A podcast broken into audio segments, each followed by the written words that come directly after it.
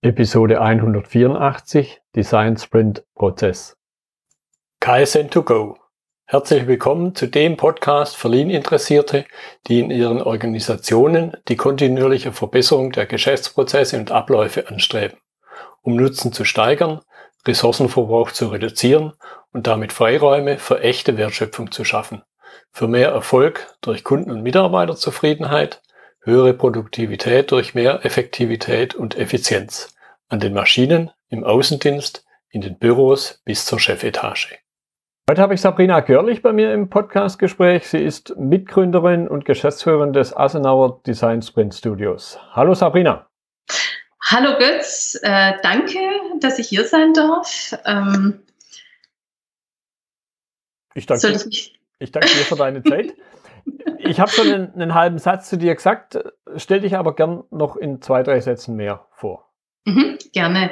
Ja, ich ähm, bin Gründerin und äh, von einer Designagentur. Vor 25 Jahren habe ich die gegründet, Asenaus, und seit ähm, letztem Jahr habe ich das Design Spin Studio jetzt noch dazu, weil ich vor ungefähr zwei Jahren mit äh, agilen Projekten angefangen habe und habe dann äh, relativ schnell den Design Spin kennengelernt und ähm, arbeite seither mit dem Design Sprint, was mich megamäßig fasziniert und für mich, ich sage jetzt mal, wie eine Art äh, Puzzlestücke fallen mhm. äh, in ihren richtigen Platz und habe dann ähm, richtig Gas gegeben damit. Ja.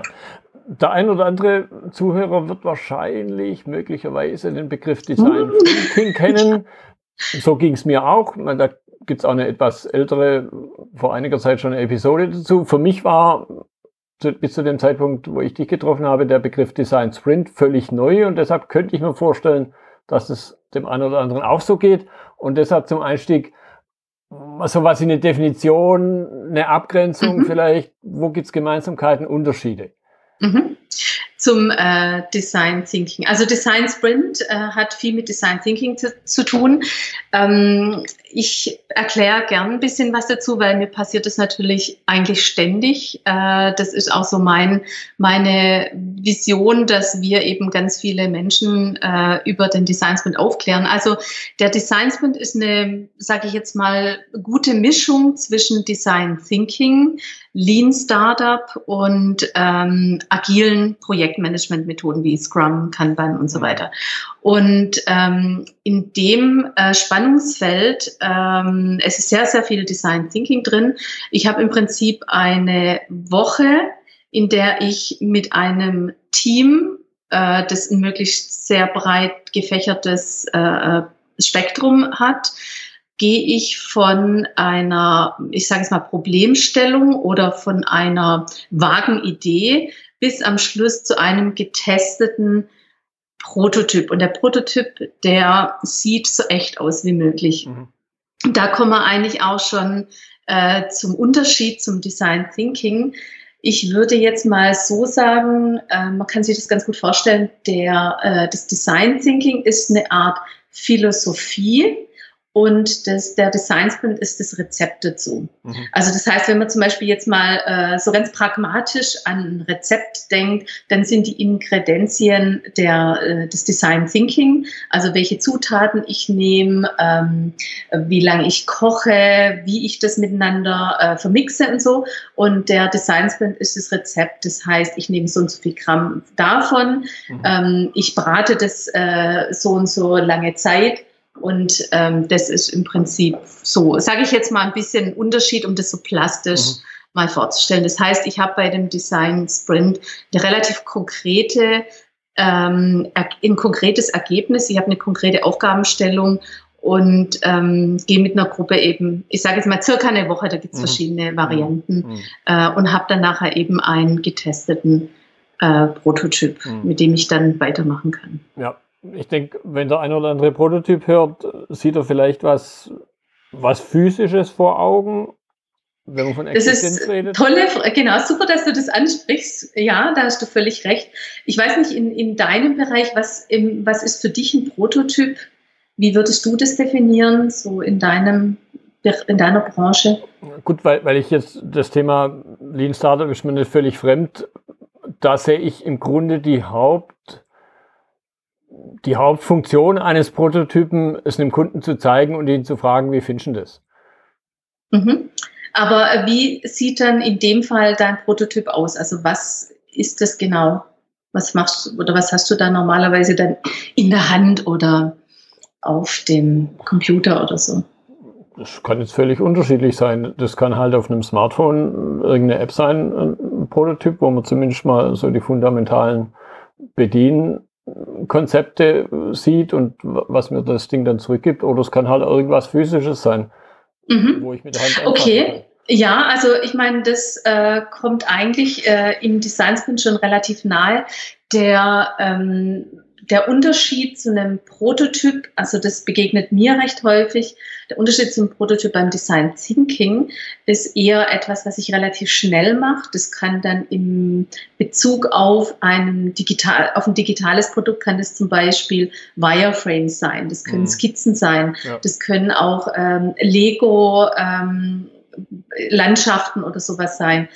Im Design Sprint mache ich einen Tag lang einen Prototyp, der so echt aussieht wie möglich. Mhm. Das heißt, ich grenze mich dann sehr stark ein auf, äh, ich mache vielleicht weniger, aber dafür mache ich es ähm, High Fidelity. Also ich, ich schaue, dass es so echt wie möglich aussieht. Weil ich nämlich dann danach am nächsten Tag den, äh, meinen Interviewpartner, also den User oder meinen Kunden, in die Lage versetzen will, dass ich ihm sage, stell dir vor, dieses Produkt gibt es jetzt bereits. Mhm. Ähm, wie gehst und dann stellt man natürlich viele offene Fragen. Also ja. ich frage nicht, gefällt es dir ja oder nein, ja, ja. sondern ich habe äh, einen bestimmten, ich sage jetzt mal so kritische Elemente, deswegen ich fokussiere mich sehr stark auf auf einen bestimmten Bereich, was ist mir am wichtigsten an diesem Produkt zu testen und dann ähm, äh, frage ich dieses, diesen Teil ab. Das heißt, der Prototyp ist dann, ähm, wie du jetzt selber schon angesprochen hast, bei einem äh, digitalen Produkt kann das eine Click-App sein, also ein Click-Dummy. Mhm. Äh, bei einem physischen Produkt, was wir auch schon gemacht haben, also wir hatten schon ein ähm, Elektro-Ladekabel oder ein Ladekabel für Elektrofahrzeuge, da hatten wir dann, ähm, ich sage jetzt mal, Baumarkt fertige Bauteile verwendet. Wir hatten Elemente aus richtigen Ladekabeln verwendet, die wir dann halt einfach, ich sag mal, auseinandergeschnitten, gesägt haben. Mhm. Wir haben ähm, die Funktionalität war nur in bestimmten Bereichen gegeben, das, was uns wichtig war zu testen. Da hat mhm. nicht natürlich nicht alles funktioniert, ganz klar. Aber man bringt dann den, äh, den Interviewpartner in diesem Interview, man führt den da durch, man sagt, okay, das ist jetzt hier ein Prototyp, aber hier, es geht um den und den Bereich und da stellt man halt entsprechende Fragen. Und so kann man eigentlich relativ viel, ähm, eigentlich so gut wie alles testen, wenn ich es wenn das jetzt ein richtiges Hardware-Produkt wäre, das ich jetzt, ich sag mal ein Auto oder so, mhm. ja, und ich habe jetzt nicht die Möglichkeit, ein gleichartiges Auto zu verwenden, das ich dann nur, ich sage jetzt mal, etwas äh, anders lackiere oder wie auch immer, dann kann ich sowas auch mit äh, zum Beispiel einer Marketingseite machen. Ich kann das mit Marketingmaterialien machen. Ich kann das auch mit einer PowerPoint-Präsentation, ich sage jetzt mal eine Art Sales-Unterlage machen. Ich kann auch bei einem Service ein Rollenspiel machen. Mhm. Also wichtig ist, dass ich den Interviewpartner in die Situation versetze, so fühlt sich das an, wenn es dieses Ding oder dieses Produkt gibt und äh, man ähm, testet oder was heißt testet, man befragt ihn über seine, ähm, ja, ich sage jetzt mal seine äh, Erwartungen, wie, wie er ähm, darauf reagiert und so weiter. Man fragt ihn da dazu einfach, um ein, ich sage jetzt mal auch ein gleichförmiges, äh, gleichartiges ähm, Ergebnisse bekommen und zwar nicht, dass er nicht sich noch vorstellen muss, ja, wie geht denn das jetzt mhm. oder ich sage es mal, seine Fantasie freien Lauf lassen ja, kann, sondern dass er konkret was vor sich hat. Ja. Ich, ich höre aber auch raus, dass wir da uns wahrscheinlich unterhalb von einem sogenannten MVP Minimum Viable Product aufhalten, Richtig. Oder? Richtig, komplett richtig. Okay. Es gibt aber auch ähm, relativ neu von einem ähm, guten Freund und Kollegen aus der Schweiz äh, ein Modell, mit dem er das Ganze ein bisschen, wie soll ich sagen, ein bisschen äh, umsetzbarer für große Unternehmen macht, indem er nach dem Design Sprint ähm, da eine, ich sage jetzt mal, noch ein, äh, noch ein Business Model Canvas einsetzt, mhm. Value Proposition und dann gibt's einen Jury Day, äh, wo, wo, dann einfach das Unternehmen mit noch ein bisschen anderen Personen als jetzt in diesem äh, Design Sprint Team nimmt und entscheidet, inwieweit das Ergebnis äh, Sinn macht für das Unternehmen. Ja. Ich meine, man hat natürlich schon einen gewissen, man hat ja die, die Leute aus dem Unternehmen drin. Das heißt, es wird nicht irgendwas komplett Fremdes sein. Aber trotzdem, äh, was sich da entwickelt, das kann alles Mögliche sein. Also mhm. das muss nicht unbedingt, man weiß eigentlich nicht so genau am Anfang, was kommt da raus. Und dass man das nochmal so in den Kontext setzt, in den Business-Kontext setzt und wenn das dann funktioniert, schließt sich im, äh, also im Falle eines digitalen Produktes, schließt sich dann eine sechswöchige ähm, MVP-Phase an. Das heißt, da sind dann, ich sage jetzt mal so circa zwei äh, Designer, UX-Designer und ein, zwei Developer dran. Und am Ende hat man dann ein MVP. Das mhm. heißt, man setzt sozusagen das gleichzeitig um. Und das hilft natürlich Unternehmen konkret äh, ein Ergebnis zu haben. Aber wenn das jetzt, äh, also wir haben zum Beispiel auch schon ein, ein richtig Hardware-Produkt gemacht, da können wir leider nicht mehr mithelfen, weil das sind dann, das sind dann verschiedene Lieferanten noch im Spiel, da gibt es hinterher noch einen TÜV und so weiter. Also das ist schon ein längerer mhm. Prozess dann. Mhm. Jetzt kann ich mir vorstellen, dass auch interessant ist für den einen oder anderen Zuhörer, und ich selber zähle mich da jetzt auch, einfach auch dazu, die, Frage, in was für einem Rahmen nutze ich dann Design Sprints? Also was sind vielleicht ein, zwei Beispiele noch? Du hast gerade ein Ladekabel genannt. Gibt es irgendwie typische Aufgabenstellungen?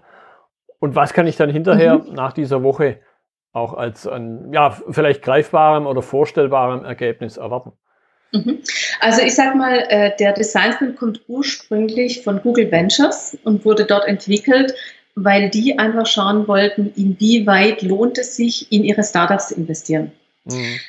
Da kommt ähm, dieser, dieser Prozess eigentlich her und wurde er entwickelt und man nutzt ihn, ich sage jetzt mal hauptsächlich für digitale Produkte, weil einfach äh, in dem Bereich ein ganz großer Schmerz äh, ähm, besteht, weil nämlich diese Prozesse sehr langwierig sind. Wenn, äh, wenn man einfach anfängt, auch und auch wenn es in agilen Prozessen nachher abläuft, also in Sprints, was jetzt nicht Design Sprints, sondern ja. ich meine in den, ähm, in den Software Sprints oder in Development Sprints, ähm, gibt es ja manchmal, ich sag mal, da weiß man ja, muss man am Anfang ein gutes Konzept haben und wissen, dass es funktioniert.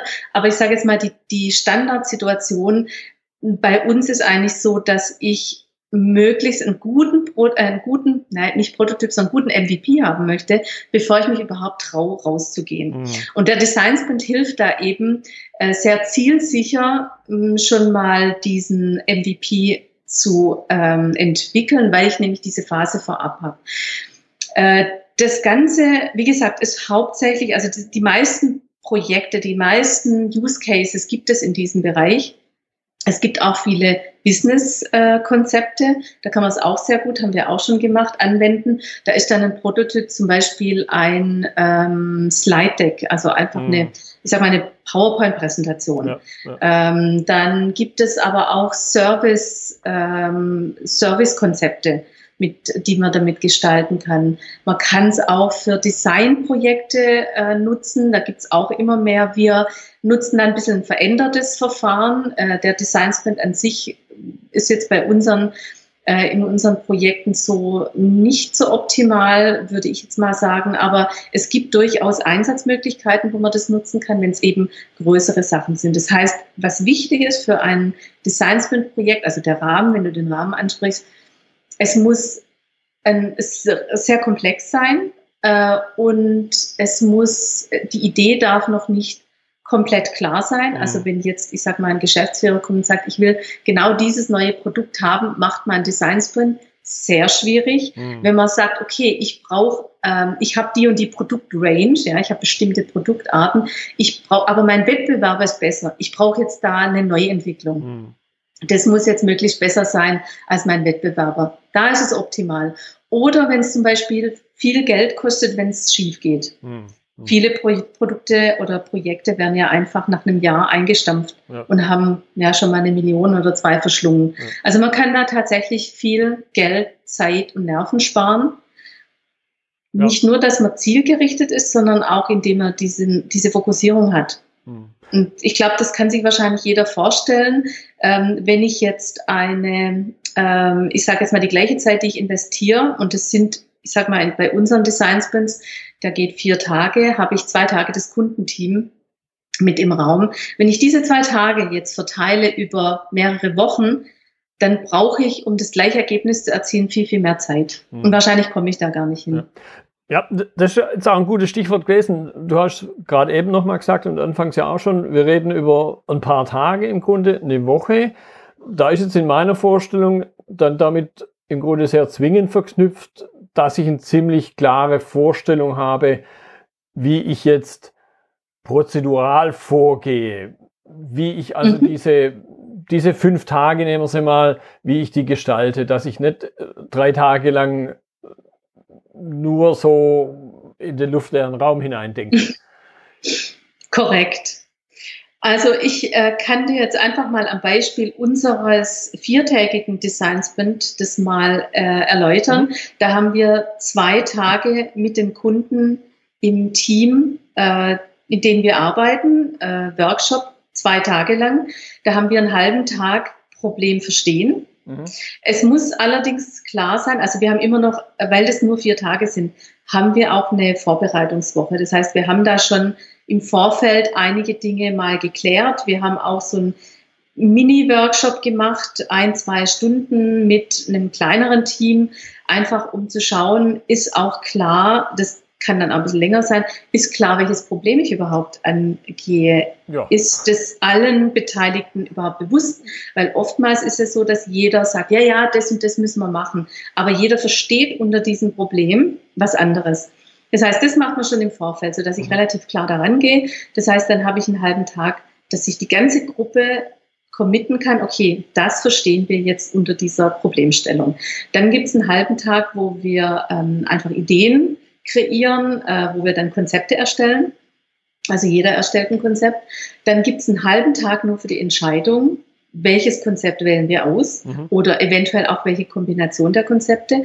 Und da ähm, dann gibt es einen halben Tag, wo man entscheidet und, und an einem Storyboard arbeitet, was wird denn dieser Prototyp sein? Also da ist manchmal ein bisschen auch die Entscheidung, mache ich jetzt tatsächlich eher so ein Marketing-Set ähm, oder mache ich vielleicht dann doch einen richtigen Prototypen oder ähm, ist der, ist es jetzt eine, ein, Slide Deck? Ist es vielleicht doch eine App? Also, oder wird es vielleicht doch irgendein Raum, in dem mhm. ich irgendetwas äh, gestalte? Also, das wird äh, da dann genau definiert und da wird also das Drehbuch festgelegt und es wird möglichst auch schon Texte festgelegt, Bilder gesammelt. Also, was auch immer möglich ist in der Zeit, wird gemacht. Und dann geht's am nächsten Tag, also am dritten Tag, äh, machen wir den Prototyp mit einem zwei- oder dreiköpfigen Team, je nachdem, ob man dann ein bisschen spezielle Expertise braucht für eine Animation oder so oder für bestimmte andere Sachen. Und ähm, ich muss zugeben, bei dem Hardware-Prototyp haben wir ein bisschen mehr Zeit uns noch gegeben, aber vom Prinzip her sollte man schauen, dass man an einem Tag eben alles fertig bekommt. Und ähm, da sind wir aber alleine äh, zugange und am vierten Tag machen wir Interviews, die dann natürlich auch schon entsprechend vorbereitet werden. Und da muss dann der Kunde nochmal entweder mit dabei sein im Nebenraum und sich mhm. das parallel anhören oder er äh, schaut sich einfach die aufgezeichneten Videos von den Interviews an. Weil das ist nochmal ganz wichtig, dass man sich das tatsächlich anschaut.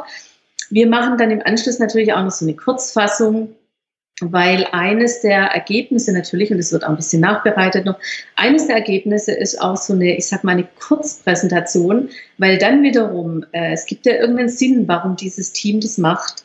Ähm, zum Beispiel, Sie haben jetzt eine neue Produktidee und brauchen aber da Geld mhm, von, ich sage jetzt mal, wenn es ein größeres Unternehmen ist, so der Normalfall von Ihren Chefs, vom CEO, von den, vom Vorstand, von wem auch immer.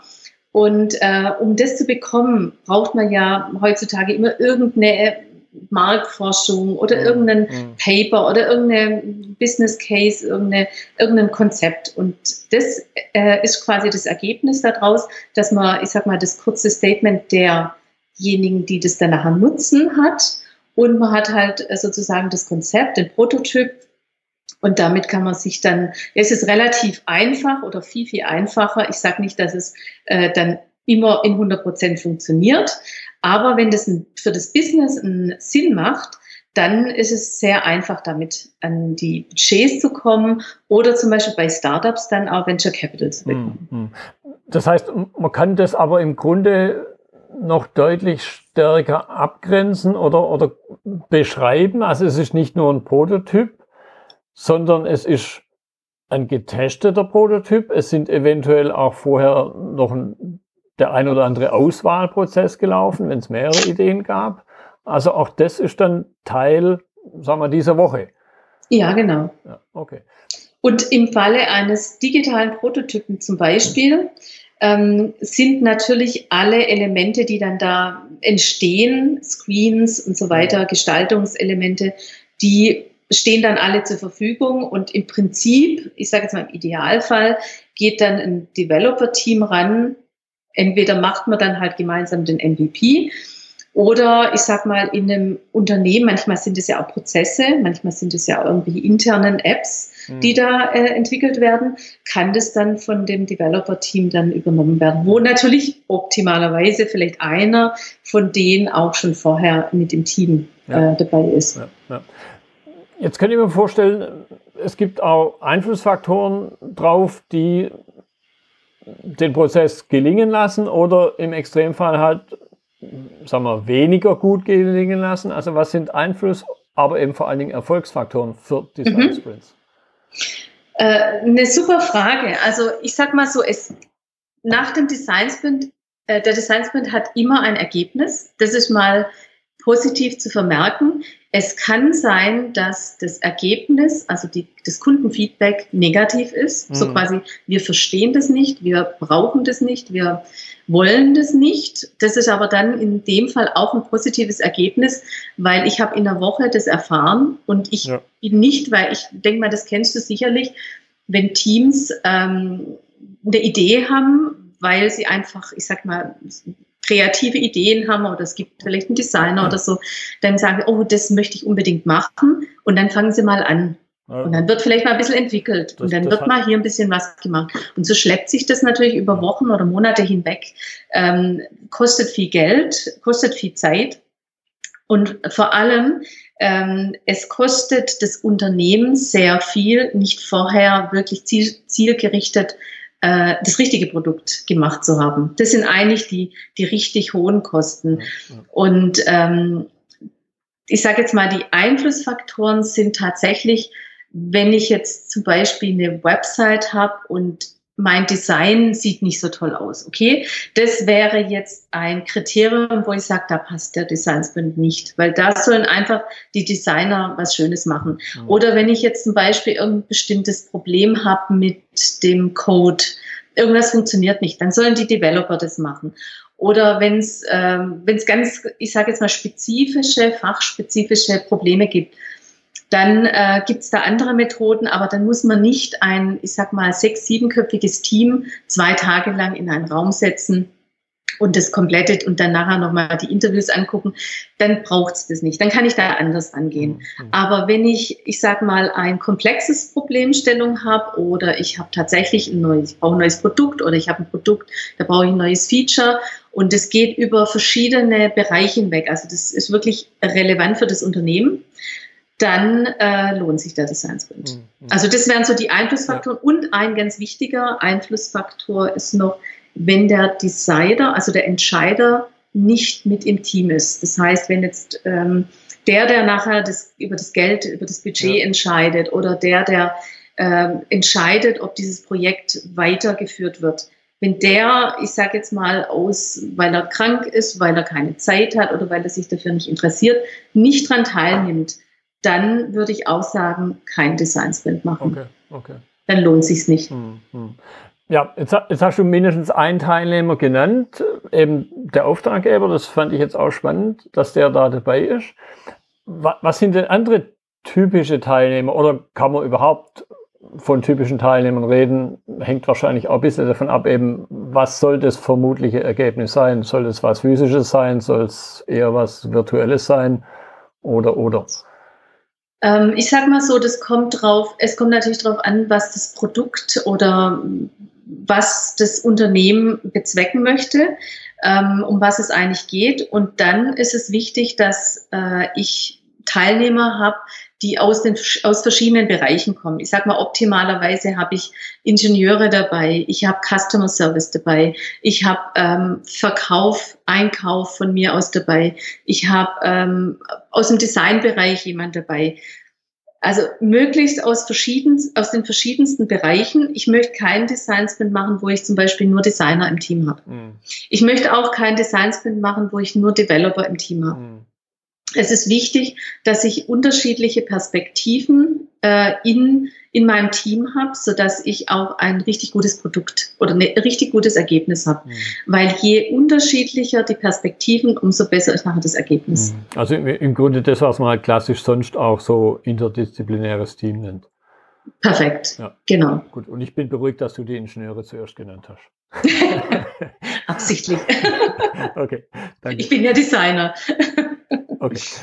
So, jetzt, wie gerade angedeutet, es sind verschiedene Personen, die verschiedene Rollen haben. Jetzt sind natürlich aber nicht alle Ingenieure gleich, zum Beispiel. Und vermutlich auch nicht alle Designer gleich und nicht alle Einkäufer und mhm. was es sonst alles gibt. Das heißt, kann man irgendwo noch so Branchen, äh, nee, nee, Berufszweig oder rollenübergreifende Fähigkeiten festmachen, Kenntnisse vielleicht auch, die die Teilnehmer mitbringen sollten, egal ob sie jetzt eben Ingenieur, Designer, Einkäufer oder was auch immer sind? Mhm. Also ich ist eine gute Frage. Ähm, das Einzige, was ich dazu sagen würde, ist, dass Sie möglichst ein großes Interesse haben sollten, ähm, dass dieses Projekt, Produkt, was auch immer, einen Erfolg hat. Mhm. Also dass Sie wirklich engagiert sind und nicht einfach bloß da Ihre Zeit absitzen. Mhm. Ähm, Sie sollten möglichst auch ein ich sag mal, schon qualifiziert sein. Hm. Also ich mache das jetzt eigentlich nicht mit, äh, ich möchte jetzt, das sollte sich nicht despektierlich anhören, aber jetzt nicht mit Azubis, ja. die äh, noch nicht so das Know-how haben, die vielleicht noch nicht so den Überblick haben. Das wäre besser, wenn man das schon mit, äh, ich sag mal, ein bisschen erfahrenen Leuten, einfach die ähm, es kann aber, also es muss nicht unbedingt die Rolle an sich sein, sondern es ist wichtig, oder ich sage jetzt mal, das ähm, die Erfahrung in, im Sinne von Jahren. Es ist wichtig, dass jemand tatsächlich richtiges Interesse hat, mhm. ähm, dass das ein Erfolg wird. Mhm. Also, weil es ist ein sehr, ich habe ja vorher von den zwei Tagen gesprochen. Jetzt kannst du dir natürlich vorstellen, du machst äh, das, was ich da alles aufgelistet habe, was man da tut, ist schon sehr intensiv. Und ähm, der Design Sprint, ich habe gesagt, das ist ein Rezept, 100 Gramm davon, so und so viele Minuten. Ähm, genauso läuft es auch ab ich habe ganz viele äh, Übungen, die drei Minuten dauern, okay. die fünf Minuten dauern. Also das heißt, da geht's richtig äh, knackig zu. Und da muss jeder auch voll konzentriert sein und natürlich das Engagement mitbringen. Ich hatte bisher noch keine Probleme ähm, damit, aber das gibt's natürlich schon, dass vielleicht einer sagt, ah, das ich finde es total blödsinnig, dass wir das machen. Mhm. Ähm, das ist aber nicht schlimm. Ich sag mal so, dann muss, das ist dann meine Aufgabe, dass ich äh, demjenigen auch das klar mache und, und zeige und auch beweise, dass das Sinn macht, dass er da dabei ist. Mhm. Aber ich muss jetzt keine Erfahrung im Design Sprint selber haben, weil sonst habe ich ja so ein klassisches Henne-Ei-Problem. Irgendwann muss ich nein, anfangen. Nein, nein. Okay. Nein, gar nicht. Okay. Kann man dann aber auch irgendwo sagen, ist auch mal so eine Frage, die ich dann stelle, gibt es jetzt irgendwo Grenzen, wo man sagt, ah, da ist jetzt vielleicht eine andere Methode, ein anderes Werkzeug, wie auch immer man das bezeichnen möchte, doch besser geeignet wie ein Design Sprint? Also ich setze natürlich gern am liebsten überall Designsprint ein, das kannst du dir ja sicher vorstellen. Aber ja, es gibt natürlich Grenzen. Also wenn ich jetzt äh, eine komplett andere Aufgabenstellung habe, wie zum Beispiel, ich möchte ein Team einfach nur, ähm, was heißt nur, ich möchte mit einem Team arbeiten, weil es da vielleicht Probleme gibt. Oder ich äh, möchte, was weiß ich, ähm, zum Beispiel ein, ein Produkt entwickeln. Also wenn ich hinten danach bei der Entwicklung bin, dann nehme ich lieber Scrum mhm. oder da gibt's ja andere Methoden noch. Oder wenn ich zum Beispiel Research mache, wenn ich jetzt ganz am Anfang bin und ich habe äh, Design Thinking hat ja einen großen Part an ähm, Research-Elementen oder das ist ein sehr wichtiger Teil im Design Thinking. Ähm, da zum Beispiel würde es sich anbieten, einfach vorab schon mal, also wenn jetzt nicht jeder komplett Bescheid weiß, was möchte der Kunde eigentlich, dass man da eine Research-Phase voranstellt, mhm. wenn es es nicht sowieso schon gibt. Also es gibt schon, ähm, sage ich mal, Grenzen. Der Designsman ist tatsächlich ganz speziell in dem äh, Gestaltungsbereich. Also es geht wirklich nur um das Designen eines Prozesses, mhm. eines Businesskonzepts, eines Produktes. Ich bin nur in diesem ganz anfänglichen Teil äh, mit dem Designsprint dabei. Mhm. Ich bin nicht hinten quasi bei der Entwicklung ja, ja. und bei der Fertigstellung und so weiter. Ja, wenn man es jetzt nochmal irgendwo vielleicht in eine zeitliche Relation zum Design Thinking bringen möchte, wie, wie würde das aus, sofern es möglich ist, wie würde das aussehen? Also ganz ehrlich, ich wüsste gar keine zeitliche Dimension beim Design Thinking. Es gibt, es ist ja die Möglichkeit, dass ich einen halben Tag Design Thinking Workshop mache, dass ich ein Team über mehrere Wochen hinweg mit Design Thinking Elementen, Tools und so weiter begleite. Also ich habe im Design Thinking, Design Thinking ist für mich wirklich so ein äh, ein sehr variable Methodenkoffer oder Herangehensweise, Methodik, mit der ich ähm, an verschiedensten Stellen helfen kann, wenn es um ähm, kundennahe, user-centric äh, oder wenn es um Kollaboration oder so geht. Der Design Sprint ist ein ganz klarer Prozess, es ist ein Framework, es ist ein System. Es ist ein System mit einer klaren Aufgabenstellung, ich habe ein Problem, ähm, ein besseres Produkt zu machen. Ich habe ein Problem, weil ich ein, ein riesiges Problem habe. Das ist zu komplex, dass ich das einfach so mir ausdenken kann oder mir eine Lösung ausdenken kann. Ich muss mit einer Gruppe das machen, dann hilft der Design Sprint. Mhm, mhm. Okay. So, ich gucke mal so ein bisschen Richtung, Richtung Uhr. Wir, wir, sind schon über die halbe Stunde raus. Oh, aber aber okay. ja, ist alles gut. Da gibt es so viel zu erzählen. ja, ja, das, das hört man definitiv raus. Äh, so, so ein bisschen zum Abschluss eben, glaube ich, schließt sich aber dann durchaus der Bogen, wenn jetzt der eine oder andere sagt, ah ja, wir kämpfen da mit dem und dem Problem, mit dieser Problemstellung, wir möchten es mal ausprobieren. Also was ist so der typische Einstieg in, in den Kontext, in die Methode, in den Prozess Design Sprint? Wo, wo sollte man starten, wenn man eben sagt, ja, das ist wert, mal eine Woche, auch vielleicht natürlich auch ein bisschen Geld in die Hand zu nehmen. Mhm. Also ähm, da muss ich vielleicht am Anfang noch mal kurz fragen, die äh, Zuhörer, sind die aus ähm, dem Stuttgarter Raum, aus dem deutschen Österreich, Schweiz? Dann würde ich nämlich entsprechend antworten. Also ich würde sagen, Sie können Deutsch. Mehr würde ich mich jetzt gar nicht okay. festlegen. Also ich sag mal so, generell gibt es an vielen Orten, ähm, ich bin hier für den Süden zuständig oder da habe ich jetzt ganz viel äh, gemacht. Man kann mal anfangen mit einem Meetup. Mhm. Wir machen, wir veranstalten sehr viele Meetups, da kann man sich kostenlos informieren. Wir, wir erzählen da immer ein bisschen was über den Design Sprint. Wir machen immer einen kleinen Workshop, wo man einfach so ein bisschen erleben kann, wie fühlt sich das denn an, so zu arbeiten. Mhm. Mal weil eines der Prinzipien ist nämlich nicht sprechen, sondern ähm, machen. Mhm. Und wie fühlt sich das an? Was, äh, was für eine Energie steckt da drin? Das kann man da erleben. Dann machen wir natürlich auch äh, neben den Design Sprints, die wir für Kunden durchführen, machen wir natürlich auch Trainings, Inhouse-Trainings. Ähm, wir machen auch Bootcamps, das heißt, es sind öffentliche Bootcamps. Da ist das nächste im November. Ich weiß nicht, wann die Ausstrahlung sein wird, aber das nächste Bootcamp findet im November am 18. und 19. statt. Da kann man sich anmelden und als externer Teilnehmer einfach an, an dem öffentlichen Bootcamp teilnehmen. Zwei Tage lang geht es. Mhm. Dann ähm, machen wir auch für Unternehmen immer wieder auch in-house Meetups. Das heißt, wir ähm, erklären kurz, was ist der Design Sprint. Wir machen eben wie bei einem öffentlichen Meetup auch einen ähm, kleinen Workshop. Und da kann dann auch ein internes Team sich äh, einfach weiterbilden und kann sehen, was kann ich denn damit anfangen. Und man kann dort zum Beispiel auch schon mal etwas konkreter über die eigenen Probleme, mhm. ähm, ja, ein eigenes Problem mitbringen und dann kann man das schon mal mhm. betrachten. Das heißt, da kann man so ein bisschen handfester, ein bisschen konkreter auch äh, machen. Und da haben wir zum Beispiel auch, äh, machen wir AI Design Sprints, also mit künstlicher Intelligenz. Wie kann ich jetzt einen Prozess oder ein Produkt mit künstlicher Intelligenz äh, verbessern? Und das funktioniert naja, wir hatten vorher das äh, interdisziplinäre Team. Auch hier ist es wieder so. Das heißt, die wenigsten kennen sich mit äh, künstlicher Intelligenz aus, sondern mit dem Prozess optimalerweise.